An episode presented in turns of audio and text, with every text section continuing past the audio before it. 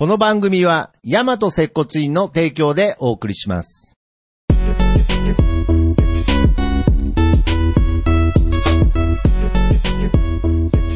ヤマト接骨院プレゼンツ、接骨院の本棚。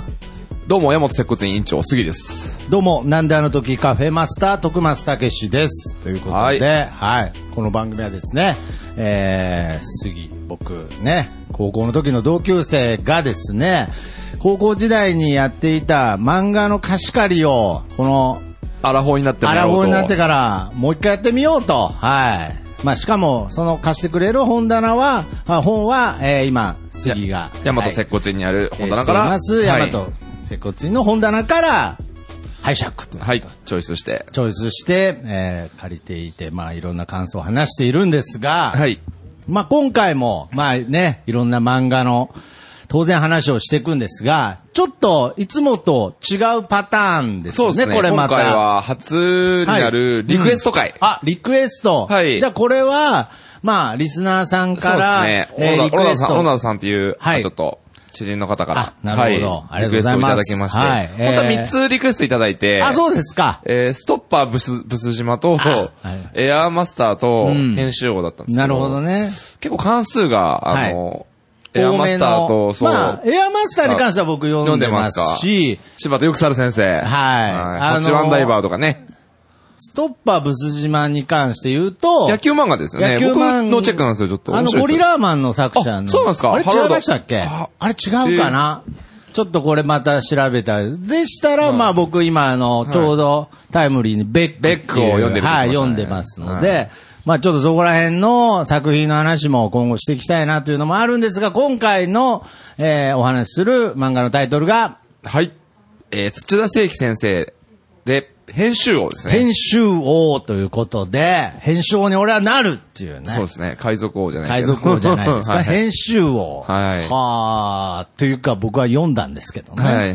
すみません。わざとらしいリアクションとで すみません。いえいえはい。なるほど。今回編集王について、まあおしゃべりしたい。ちなみにこの本も、もう今は、えー、このね、コミックとして手元にありますので、ですねはい大和整骨院の方でも、読めます、読めます、はいということで。あの、電子書籍じゃなくて。はい。え生ものを読めます文庫版として。はい文庫版です文庫本として、はい、読めますということですが、まあこの編集王っていうね、タイトルですから、そう、漫画の、あれですね、出版業界の話ですよね。なるほどだから、バクマンとかって、あれじゃないですか。漫画家サイドの話じゃないですか。なるほど。まあ、漫画家サイドもちょっと出てくるんですけど、メインは編集者たちのなるほど。鳥島さんの方ですね。そうですねドクターマシリの方ですね なるほど。はいいやー、そうですか。はいこれはね、まあ僕も全、まあこれ文庫本版で全10巻で。通常版だと全16巻。はい。まあ、どちらかというと、この一冊の厚みもあったので、ボリューミーですよねボリュームボリューミーな感じで読まさせていただきましたが、まあ面白かったですね。まあこれどこまでリアリティがあるのかわからないですけれど、やっぱりちょっと出版業界の裏側を、まあ、闇も含めて。闇も含めて、うんいやまあ、ほぼ闇を含めて、ちょっと描いているような、まあ、漫画で。まあ、調べたらね。売れない漫画家先生なんて本当扱いひどいですもんね。いや、そうですねね。ちょっとそういった出版社の、まあ、しかも漫画編集文に特化した裏側が見えるという。そうですね。まあ、ストーリーを軽く説明すると、はいえっと、主人公はボクサーなんですよ。え？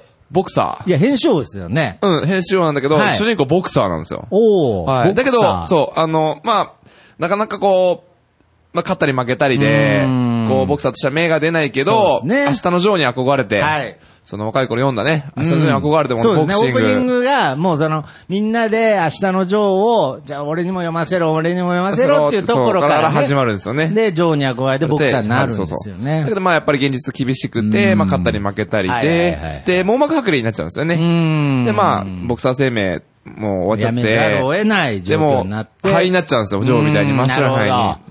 まあ、で明日のジョーをね、そうですね。で、そこで幼馴染の先輩にに声かけら、はい声かけてもらってうん、新しい戦う場所、リングを探せばいいじゃないかって。まあ、まさに、さっきオープニングで言ってた、あの、一緒に、明日のジョーを読み回してた、近所のお兄ちゃんに誘われるんですよね。あ、あれそうなんですか？そうですそうですああ、なるほど、すいません。僕の方がちょっと読み込みが足りなかった。そうですはい青梅さんね、青梅さん。ナイスガイですよね。はい、ナイスガイ。そう、青梅さんっていうその先輩が、んえっと、僕、だから最初、青梅さんが主人公かと思ってました。ちょっと。あじゃあ、カンパチが主人公ですね、はいはいはい一応。カンパチボクサーねボクサーの方がカンパチって言うんですよね。はいはいはい桃井カンパチ。うん。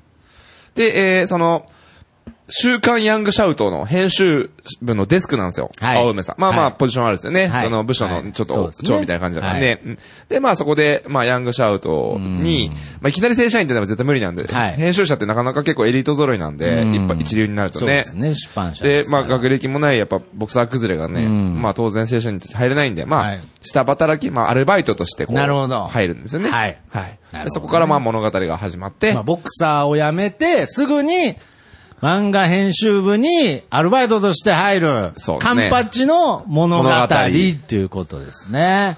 これ、あの、作品としては、あのー何年から何年の連載でしたっけ、これ？えー、1994年から94年から1997年まで。7年まあ、3年。まあ約3年。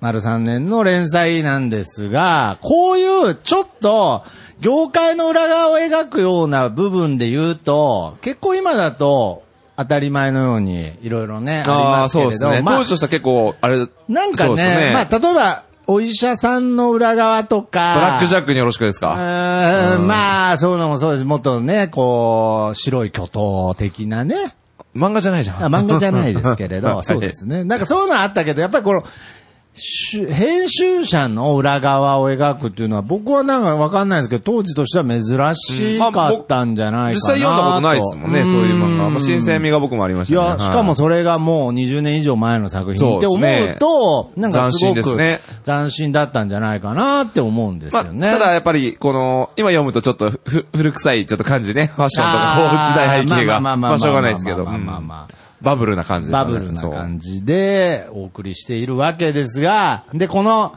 まあ、出版業界をね、はい。新しいステージ、ね、まあリングに変えて、はい。カンパチが奮闘するわけですけれど、やはり、まあ、いろいろあ、ボクシングとは違う。もうそう、全然違う世界。か厳しい世界。ヤングシャウトの編集長、蘇我さんって人がいて、はいはいはいまあ、モデルが小沢一郎政治家の、もうちょっと、もうちょっとムスッとした感じむで、すっとした感じの、もうちょっとはい、ふてぶてしい感じの。もう、実力主義みたいな感じなんですよね。もうやっぱ、あとは金感情にも厳しくて、まあいろんなね、こう、若手の漫画漫画家とネーム作って持ってっても、こう、えそれ金になるの？もし失敗したらどうするんだよ？責任取れ、責任取れんのか？つって。いやだからね めちゃくちゃプレッシャーかけてくるんですよね。これ、あのーいくつものエピソードが出てくるんですけれど、はいはいはいやっぱね、基本は、やはり、売れる漫画を描くのか、はたまた、面白い漫画書きたい漫画とかですね。書きたい漫画ええうんっていうものの間で揺れるケースが多いですね。そうですねこれは、まあ勝手にいきなり感情移入するわけじゃないですけど、はい。まあこう喋っている間、頭に浮かんだのは。はい。はい。僕も揺れ動いています。はい。あ、本当ですか？えー、売れる喫茶店を開くか、楽しい喫茶店を開くかっていうね、揺れ動きながら、だからそこに、ねそこそこにやっぱりその杉もね、はいやっぱり杉なりの視点で、はいはい編集を通した時の、意外に杉視点と徳松視点の、なんかその、クロスオーバー。クロスオーバーが僕はちょっと面白い。僕はね、結構あの、まあ、さっきと、徳ちゃんが言ったように、いはい。ろんなエピソードがあるんですけど、うん。まあ、基本桃井が熱血、カンパチが熱血なんで、ですね。はい。まあ、こう、漫画家、先生とか、うん。まあ、アシスタントの方とかを巻き込んで、はい。まあ、いい方向に進んでいくって感じなんですけど、はいはい僕結構、まあ、そこには、まあ、面白いんですけど、うん。そこよりも、そこよりも、はい。あの、周りのキャラクターですよね。例えば、明治一郎って方が出てくるんですけどはいはいはいはい、まあ人気漫画家の、えっと、マンボウ神塚先生っていう人が出てきて、まあもう昔からも本当大御所先生で、例えると、も、元宮先生みたいな感じなんですかね。言っちゃった、言っちゃうとちょっとあれなんですけど。例えが難しいですね。難しいけど、そう、もうめちゃくちゃ売れて、でも、も、あの、アシスタントもめちゃくちゃ雇って、はいはいはいでも自分はネームしかやらなくて、それもう、はなんか、秋、あの、秋元さんじゃないのね、こっち亀の。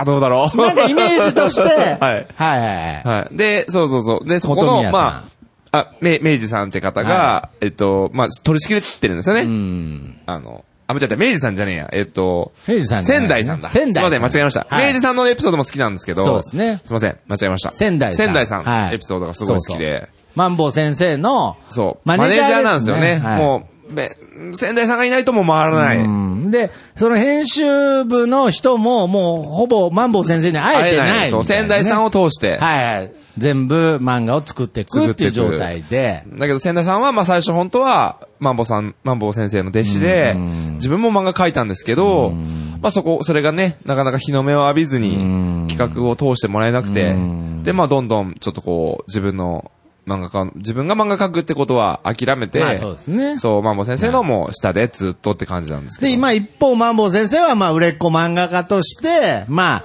こう漫画を描き続けて、まあすごい財産をね、うん、アル中になっちゃうんですよね。アル中に、まあ、要するにもう、ほぼ漫画を描いてるより、飲み飲んでる、歩いてる。そう、ゴルフとか飲んでる方がそう、多くて。もう夜の店に行ったりで、もう豪遊ですよ。こういうですよね。お金があるからで、漫画はもうアシスタント、そして仙台さん任せみたいな状態になっているところに、やっぱりその主人公カンパチが、読んで、誰にも言えないこと言うんですよね。そうあのつまんねえよつまんねえよ、この漫画つって。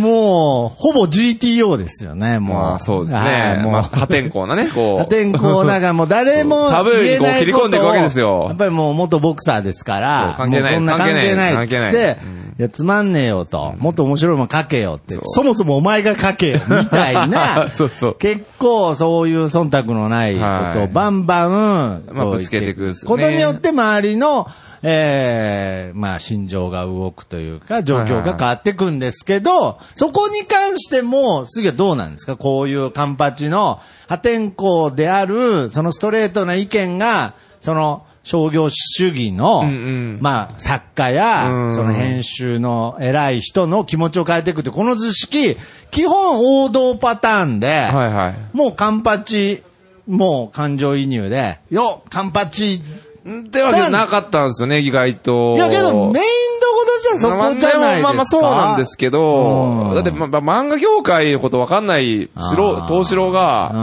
まあ情熱だけで言ってもね、やっぱりまあ実際、まあ漫画だからしょうがないけど。けどね、うん。僕も今言ったように、はい。確かにこの編集王っていう漫画、まあ例えば、水戸黄門形式じゃないですけど、最後に正義は勝つはい。っていう、すごくシンプルじゃない感じはありますよね。そうですね、ちょっと。その、カンパチっていう、すごい、はい。あの、元気のある主人公が破天荒なことを言って、まあ、いい方向には転がるんだけどど、やっぱ、それだけじゃない、それでも乗り越えられない、壁とかね。壁とかリアルっていう部分を、そこはそこの方が面白いです。そこが面白いですねそういう意味で言うと、はい。すごいリアルだから、はい。このカンパチっていう主人公が、ルフィほど、なんか突き抜けた、はい。このカリスマ性として、なんか言っていいのかわかんないですけど、はい。僕はなんか描かれてない気がしてて、まあ確かにそうですね。意外に周りの、その、えー、いわゆる、まあヒーロー漫画で言えば悪の部分に値するようなキャラクターにも、しっかりとした言い分とか、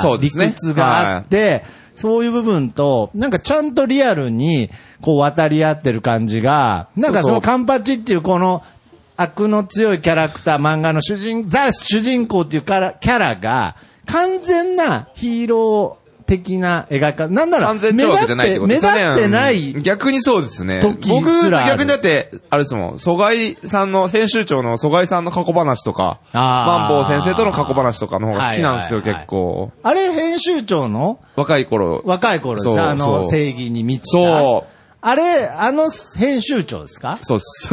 あのあんな人変わるのかっていうぐらえ、いね。小沢さんですか？そう。あ、そうなんですあれ、なんでよいや、僕ね、うんこれ聞こうと思ってたんですよ。あれそうですよ。本当に？本当ににそうそう。だからもう。顔変わってないまあだから人相が変わるぐらい自分の心を殺してきたんですよ。なるほどねまあちょっと説明すると、はいそう、さっき、あの、アル中になっちゃったマンボウ先生と、んその、疎外さんっていううん編集長のわ、はい。若い頃ですね、はい。が出会って、まだ当時その、漫画っていうものがあうん。んまり社会的に評価されてなくて、ね。文芸の方が、はいはいはい。あの、その、まあ小説じゃないですけど、そういうの方が、うん。出出版社としてははい。重視されてて、はい。え、漫画なんて子供の読むもんだろみたいな。そうそうそうそう。全然もうこう、やっぱり予算だったり、そうですね。そう、あの、扱いが悪かったんですね。はい。そこを今の時代、まあ漫画大国と呼ばれてる日本とは真逆のまあまあ時代だったっ、てそのことですよ、ね。まあ昭和のね、戦後、ちょっとまあ何年、そうですね10年、20年後とかですからね、はいまだやっぱり、はい。まだ漫画へのうん。造形が。浅いんですよね。だからイメージで言うと、はいなんかその、えー、マガジン、まあ現実で言うと、はいはいマガジンサンデーっていうのに、なんかその王さんとか長島さんのはいはい表紙で、わーって子供が漫画にかぶりつく、さらにちょっと前ぐらいのイメージですね。そう。はいで、その総愛さんとで、マンボウ先生が、うんやっぱ子供たちに夢を与えるためにね、うん頑張って書いていくんですよね、漫画をね。はい。はい。これ、マンボウさんもね、そう、戦争孤児で、はい。あの、弟が、もう、エオ出張で死んじゃうんですけど、最後に言うんですよね、兄ちゃんの漫画が読みたいって言って。そう、ちょっとホタルの墓みたいな感じですけど。そのね、吉長の弟に漫画の続きを書き続けることが、マンボウ先生の、ねやっぱりその漫画家としての原点。原点になってるんで、まあその弟はね、吉長で。死んじゃうんで死んじゃうんですけど節子みたいにねはい。全部、あ、節子みたいなね。ホタルの中ね。そう。はいはいもう黒、もう俺もせ、ホタルの墓かと思いましたもん、あれ。でもやっぱりその、の、あれなんですよね、成長するにあたっはいてその、やっぱ賞売れないとダメっていう、こまあさっき徳ちゃんが言ったはいテーマですよね。テーマうそう。書きたいものを書くのか、売れるものを書くのか。で、編集長の疎外さんと、マンボウ先生は、はい売れるものを書く方に流されてっちゃうんですよね。まあこれをね、うん否定はでき否定はできないもんね流されていく絶対否定はできないもんねわからないです。うんこれは、はっきり言って答えはないとは思います。ないはい。うんまあけど、まあ、もっとわかりやすく言うと、どんどん嫌なやつになっていくんですそうよね。ですね。二人とも。だって顔が、徳ちゃん顔が同じキャラと思わないぐらい。いやいやいやもう本当にめちゃくちゃあの、例えるとあれですよね、あの、はいジャイアンうんが、あの、女神のえードラえもんの道具で、はいはいはい女神の泉って道具があって、あーの、そうですねいその中に入れると女神が出てきて、うんはいはいはいあの、綺麗な状態と、そうそうそう汚い、あの、壊れたものとかをね、うんうんあの、で、正直に壊れたものってやると、はいあの、綺麗な方くれるんですけど、うんまあ、ジャイアン落としちゃって、綺麗なジャイアンが出てくる。出てくるってね、あの有名なキリッとしたジャイアン。そうそうそうっていう状態ですよね、二そうですね人とも。でさらにわかりやすく言うと、アミバと時ぐらい違いますね。顔つきが。それ別人だけどな。あれ別人なんです別人だよ。まあ、それぐらい、やっぱりその、まあ、現実という中で、まあ、けど、その、出版というもの、漫画というものの未来を作っていく上でね、まあ、いろいろ、すれていっちゃうわけですよね。まあそうですね。あれは本当ちょっとリアルですね。そうなんですよなんか。だからこれは大人になるってことなんですかね、あれが。まあね。で、しかもこれは、正直出版業界だけじゃなく、いろんな業そうそう。界に、ゲゲーム業界の話とかも出てくるんですよね。はいまあそれにもちょっと通じるものがあったり。する部分だと思うんですよね。いや、だからこれはね、なかなかこの答えとしては難しいんですけれど、やっぱり僕としてはですね、はいどうしても、はいその、カンパッチ側、はいやっぱり理想ああ。を追い求めるとこに、どうしても着眼して読んでしまうので、まあちょっとね、思思ったのは、はいまあ僕、ドラゴンボール大好きだったんですけど、はい。まあこの間あの、人間病院でもあの、はちょっと話してたじゃないですか。はい。あの、ど、ど、ドラゴンボールのどの、どの辺が一番好きなんだっていう。あーあー、ちゃんと聞いてますよ、俺。ありがとうございますそうそうそう。で、で、あれ、これも、ちょっと、その、それも思いながらこれ読んでて、おはいはいはいだから結局、んまあ、初期のドラゴンボールって、うん鳥山先生やっぱ楽しんでて書いた部分があるそうですね。と思うんですよね。書きたいことを書いてるっていう感じがね、うんそうそう詰まってましたね。だけど、やっぱ後半は、やっぱりあの、うんもう、あの、亀仙人がね、戦いの終わるごとに、もうちょびっとだけ続くんでしょっていうのが、そうさですね3回ぐらいつ、あって、はいはいはい。でやっぱりね、そうするとやっぱり鳥山先生もだいぶ、ちょっと、完全に引き伸ばされてる感じがね。だって、後のインタビューでなんか孫悟空のことが嫌いとか、なんか言言ってるの聞くと、ちょっと悲しいんですよそうですね。ね。やっぱりそれは、あの、熱中してた僕らとしては聞きたくない言聞きたくない。葉ですし、まあ、もちろんね、鳥山明先生の中でもね、今後人生の中で一周、二周、三周してね、はい。自分の中でのその悟空に対しての思いっていうのは変わるんでしょうけれど、なんか、結構、鳥山先生だけなのか、うん自分の漫画読み返さないなのか、自分の書いたキャラクターとか忘れてるらしくて、あータオパイパイって誰だったっけみたいな。いやいや本当に本当に。本当です本か当インタビューかなんかで見たもん。なんですけれどうんそうなんですよ。あええあんなで、あと初期の、はいあ、ちょっと、会話話の話題が人。参科のこと忘れてんじゃないですか、もう。鳥山先生。そうですね。月、だって月に行っちゃったのにあれじゃないですか。亀仙人が亀ハマで壊したから、絶対死んでますよ。ま あそれ置いといて。はいはいで、ドラゴンボールの話ちょっとシフトチェンジしちゃったんだけどうん、えっと、だから、何でしょう、何 そうと思ったんだっけ？あ、だから、あれだ、その、楽しんで帰ったっていうのがやっぱりねう、ん。あの、背景とか見てもわかるんですよ。んなんか、マシンとかも、あのモブキャラとかも、すごくね、すごく生き生きしてるのがはい、後半結構背景白いんですよね。ああ、なるわ、ほど。わかるでしょ？ねわかります。そう。あと、僕、最近知ったのが、はいなんかあの、公式からの回答なんですけど、はい。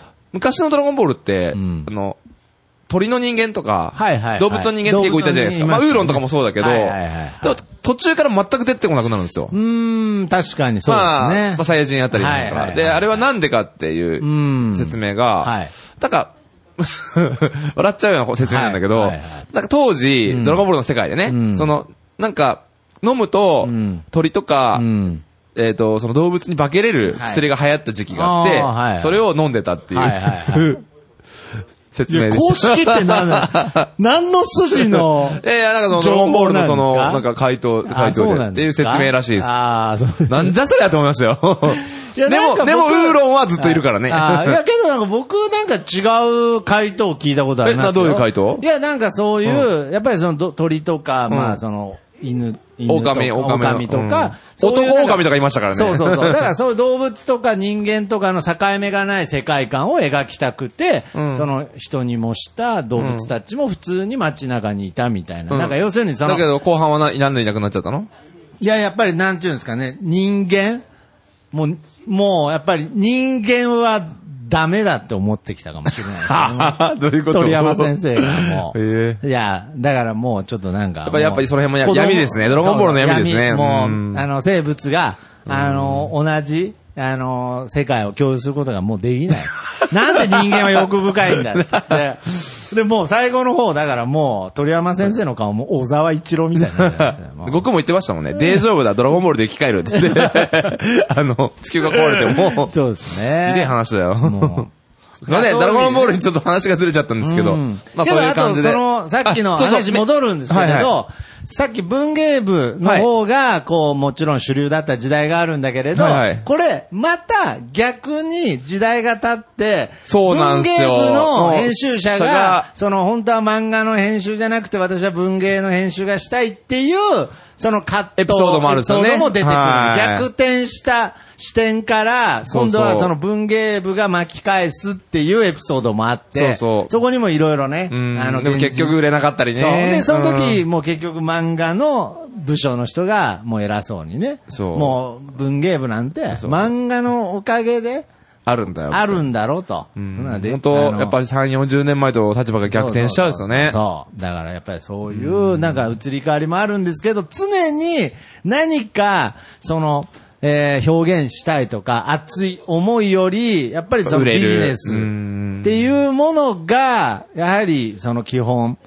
この業界を支配しているという事実ね。そうですね。ここら辺がねう、んいやー、なんかね、僕はもうずっと複雑でしたね。まあそうですね。なんか、ね、徳ちゃんもお笑いやってたから、はいね、通じる部分があるんじゃないですやっぱり。やっぱこれはね、うんあのー僕レベルが言える話じゃないんですが、はいやっぱり、僕は現実的にこういう表現があるっていう部分では、実際あると思います。だからやっぱり、もちろんね、こう、売れたものが、えー正義であるし、はいそれが、まあ、完成形だっていうのは、やはり、その通りだと。あ思うんですが、があえて、はいポッドキャストだもんあ。で、かましてかまして。あ、なんか吹っ切れてきた。はいポッドキャストだもんで、はいやっぱり僕この編集王っていう、はい。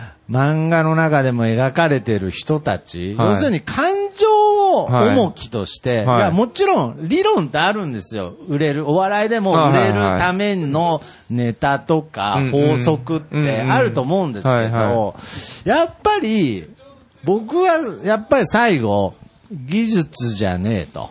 技術じゃない。魂だと思ってるんですよ。だからそう熱い。いう部分で言うと、やっぱりこの編集音に出てくる作者たちも、荒削りだった頃の、まだ技術もテクニックもないんですが、この荒削りな、その、魂の叫びのような部分に、僕は人は動かされると思っているので、ああ、なるほやっぱりどね。、売れる法則の中で綺麗に広がりやすいっていう、この事実がある限り、なんとも、この世界はひっくり返らないとは思うんですけれああ、ど、なるほど。僕は常に、その、さっきの文芸部とはい漫画部の逆転現象しちゃうエピソード、おそれぞれのエピソードも僕はまさに象徴してると思いますけれど、はいただ逆転現象しているだけででして、うんうんだけでして、だけ出して。やっぱり最初にムーブメント作るはい。人は、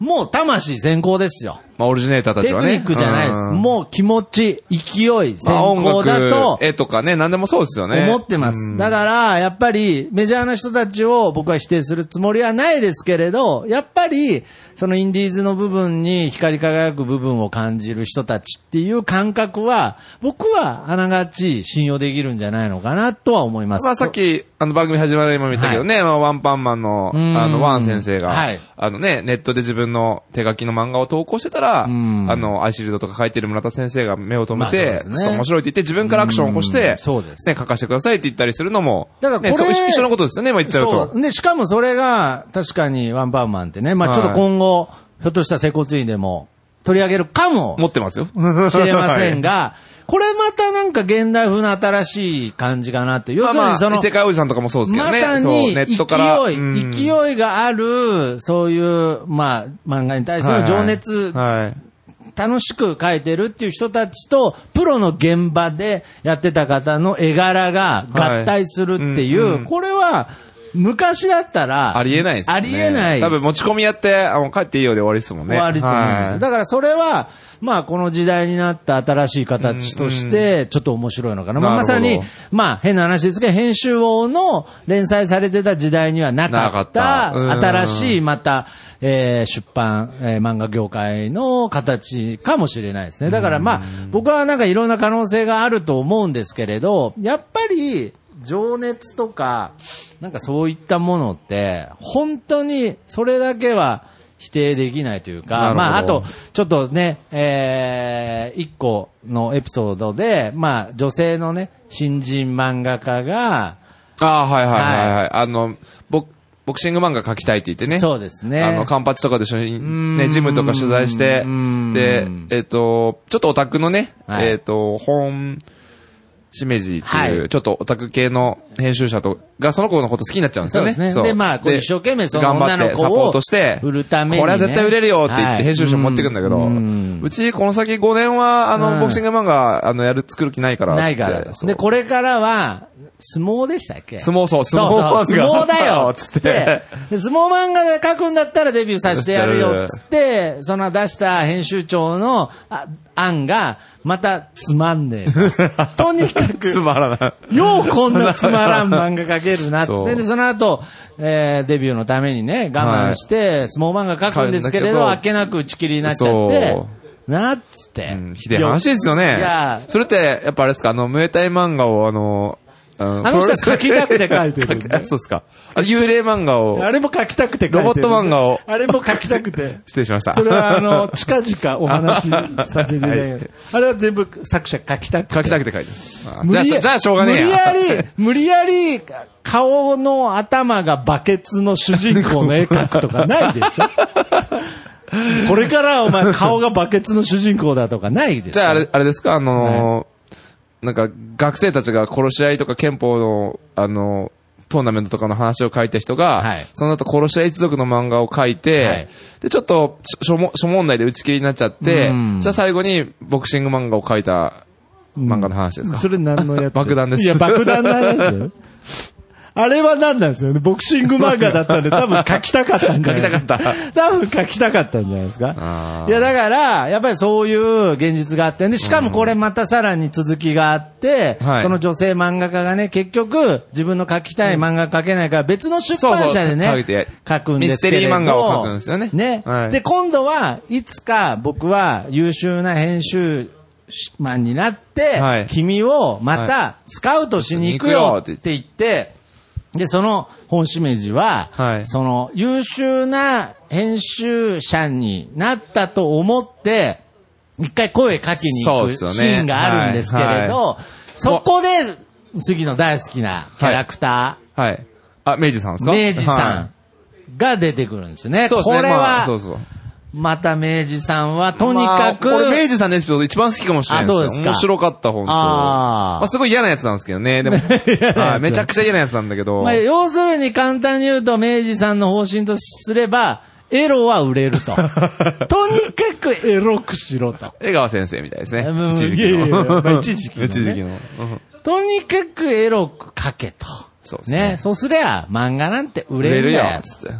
まあ、これが、まさに、まあ、面白いとか、だから結局、そういう現実は僕あると思うんですよ。まあ確かにそうですよね。巨乳キャラ出すとかねパンチラ出すとか。ければ、内容とは別にうん。部数が伸びる。伸びる。これは一個の現実なんですけれど、じゃあ、そこに携わる作者たちが本当にそのおっぱい、ね、はい。パンチラの漫画を描きたいかってなると、これはね、いやもちろん誇りを持ってやってる先生ではいらっしゃる。もちろん分かってるんですけど、はいやはり、じゃあそこに本当にそれが書きたい作品なのかっていう部分を、やっぱりその、その女性漫画家たちがね、はその書かされている漫画家たちは、こういろいろ疑問に感じながら作品って携わるんですよね。そうですねその明治さんが書かせるなんか、あ3れですもんね、なんか。いっぱい集めて、あの、エロを描かして、あの、面接するんですよね。とりあえず、お前おっぱい担当な。お前お尻担当なみたいなね。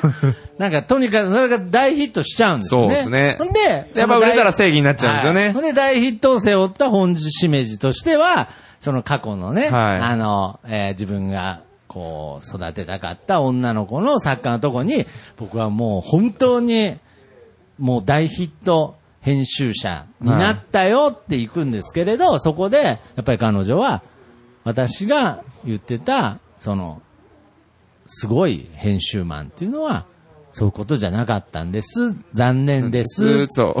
もう会うことないですねって言われて会うことないですね。って言われちゃいますもんね。まあ、その彼女は自分が書きたい、ミステリー漫画を描いていく、ね。ミステリー漫画を描いていくっていうことになるんですけれど、これね、だからやっぱり、僕切ないのは、やっぱりその、結局自分のやりたいことをやってった人間が、決して勝ってるとか、まあ大逆転するって話ではなく、たに。だ、業界から尻除いて、退いて、まあ自分の好きなことをやっていく。まあ、いわゆる、まあ、言い方あれですけど、同人誌的な、うんうん。やっぱりその出版社という絶対的な、こう力という前に、その、打ちのめされるパターンの方が多いのもリアルですね。そうですねそう、自分の理想を貫いた先に、はい大逆転劇があるというよりは、あの、文芸誌の人もはいね、やめて自分で文芸作ってましたもんね。やめて結局、だからそこで大逆転じゃないとこが、だけど頑張るみたいな。頑張る。けど、その人が 悔いはない、本当に自分の好きなものを作ってるっていう表現に、ネガティブな表現は全くないんですよね。はいそうですねやりたいことやってるからねあのーもっと後に出てくる、もう全部多分喋っちゃってますけれど、マンボウ先生もは、いどこかでね、目が覚めて、ね、あのーもう一回面白い漫画を描こうっていうね。ねはいまあちょっとその後残念なことになっちゃうんですけど、けどその時の顔は、やっぱり。かっこいいんですよね。かっこいいんですよ。あの、綺麗な、綺麗なマンボウ先生だって、綺麗なジャイアンみたいな。で、まあその時に、まあもちろん環境としてはもう飲みにも行けないし、汚いアパートに戻っちゃうんですけれど、はなぜかその二人は、さっきの仙台さん。仙台さんとね。二人はお金がないのに楽しそうだし、キラキラしてる仙んですよ。台さんなんかあれですもんね、あの、漫画、編集者接待するためにね、夜バイトして、肉体労働して、あの、本当ですよ。めちゃくちゃ大変だよ、一度仙台さん。はもう何の不自由もない、ねね生活を手に入れた、やっぱり、どこまで行っても、その、ちょっと偉そうなこと言わせていただきますけれど、やっぱり表現者を支えるものって、はい。やっぱり名誉でも、はい。やっぱりそのおお金金でもなでく、やっぱりそこで好きなことをできてるっていう喜びが、なるほどね。なるほど。あくまでもこの編集王っていう作品では、そこが一番大事だと描かれていますね。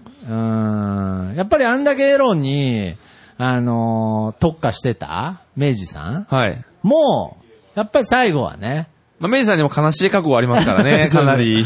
これをね、かなり悲しい。あれ、いる、いるってぐらい、すごいディープにやってたよね。生い立ちを。だからね、あのーこれね、まあ、最初に言いましたけれど、この漫画、カンパチという、影薄いで、そう考元。ボクサーの、はいね、破天荒キャラのいかにも主人公っていうキャラクターなんですよね。もう、そうですねなんか皆さんに分かりやすく言うと、やっぱりルフィとか悟空みたいな、そういったカリスマ性を持ってるキャラクターにもかかわらず、明治さんの話は面白い。埋もれますよね。明治さんの話面白かったですよね。面白かったですうん。で、まあ、さらには、まあ、ラストにかけては、まあ、ちょっとね、他の出版社との、あバトルがバトルも始まったりして、まあ、出版、現在の、まあ、当時のですけどね、出版社業界に対しての、まあ、あれアですよね。アンチテーゼ、アンチテーゼが。的な表現も出てきたはいりとかで、ってなると、はい。やっぱりみんな、その初心に、やっぱ戻るんですよね。帰ろうと帰ろうと。自分が動こうとう。ん。自分が作る喜びを得ようっていう。だからやっぱり、マンボウ先生なんて分かりやすいですけれど、結局漫画家でありながら、作る現場から離れちゃうっていう。そうですね。この矛盾？うん。うん名前だけ、みたいなね。いや、そうなんですよ。だから、うん某大御所先生は目しか書いてないっていう話ですけどね、本当に。本当に。それでも目はかける。かけるね。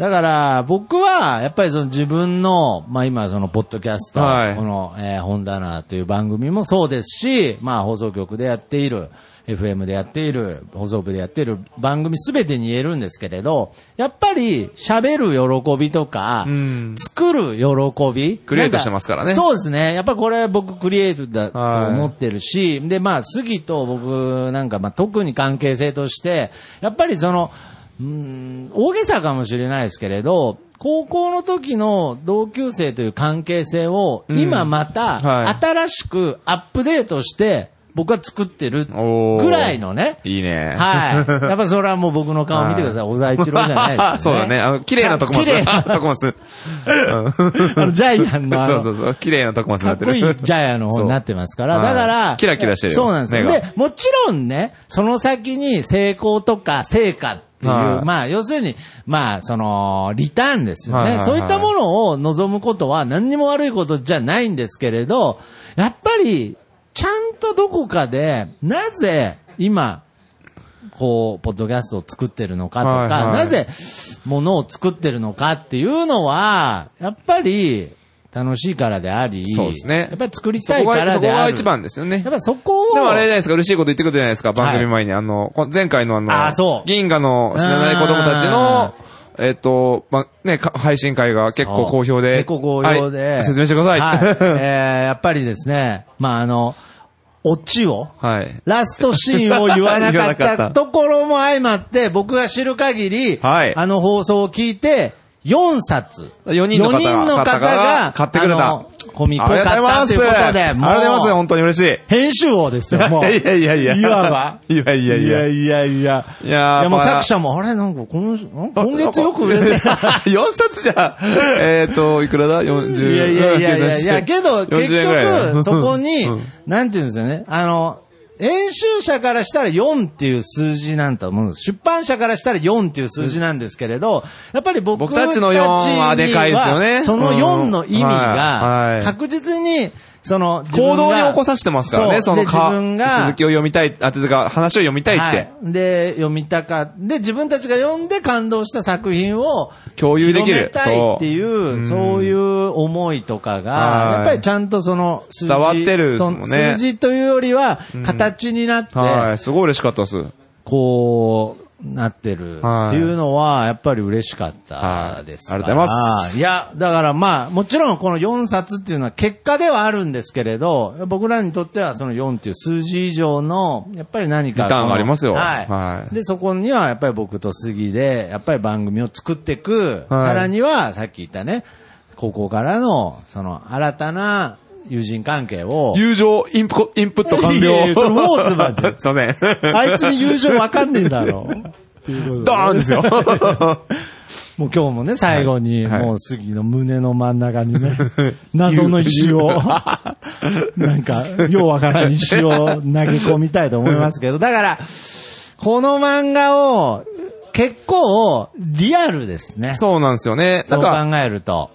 あの、仕事系の漫画って、あの、バンビーノとか知ってます？バンビーノ。えっ、と、イタリアン料理、イタリアン料理の漫画ですけど、ああいう漫画って結構仕事に対するモチベーションとか、うん。もう一回この自分がやってる仕事とかの意味を考えたりすることの、なるほどうね。ん、きっかけになったりするんでぜひちょっと読んでほしいですね、編集を。で、まあ、これ、これを読んだ上で、はい。売れる漫画を作るのが何が悪いんだっていう考え方を持つ方も、もちろんいると思いますそれはそれで正解ですね。それはそれでうん、これは前提として正解っていう意味で。うん、けどやっぱり、まあこの漫画の中で、なんかね、どっちが正義っていう表現というよりは、確かにこの編集王の中でも、どちらにも、やっぱり、言い分がある。言い分があるっていう表現になってるのが、カンパチが目立たない。確かに。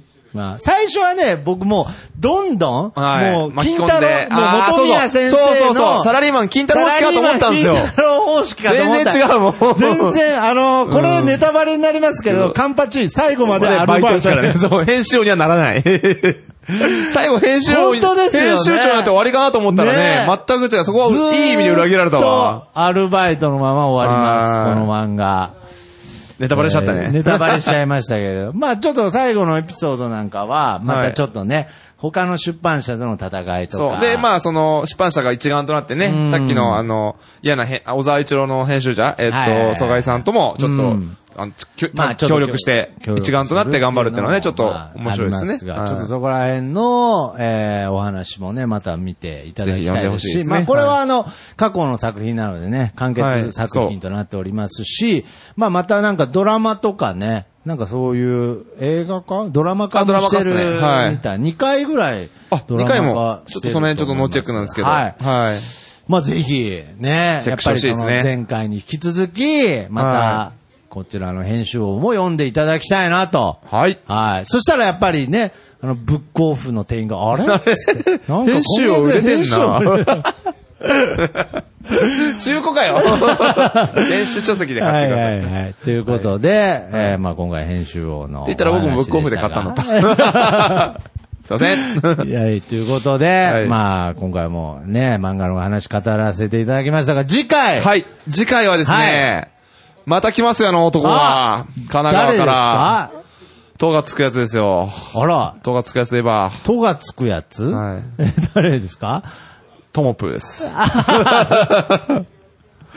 マジっすか？な、じゃあまた、あの、あい、今月の後半、ちょっとあい、はい愛知入りの仕事があるみうわたいーめちゃで、くちゃ嬉しい。行きますよ、僕一緒次はえ、。と、とって誰、え、と、とがし？って思ったんですけど。それ男塾やんけ。いや、違う違う。ハンターハンターあ、ハンターハンターの。はいはいはいうんトモプーが来るということは、えはい、行きます。ジョジョの奇妙な冒険冒険第4部。4部4部からやります。なるほど。ここが刻んでいくんですねそうです。。ここから刻んでいきますち。なみにですね、僕4部までは読んでますので、はい5部からはちょっとね、また未知に。あじゃあまた持ってきますわそれをはい。はい4部に関しては。ミッチなの ?5 部読んでないの？読んだ、ほ、あーほぼ読んでないですね。あらら。まあ今回は4部ということで。ジョージョースケが主人公。ジョースケ映画化もしてますよ、実写、はい実写映画も。あのー一個のね、街の中で。森王町で起こるね。起きるまあ事件を描いたジョジョの奇妙な冒険冒険。第4部。第4部、トモプを迎えてお送りしますということで。はい。はい。じゃあ次、また、漫画の話するために漫画貸してね。持ってくぜ。はい。ということで、今週もこの辺で終わりたいと思います。本当にありがとうございました。ありがとうございました。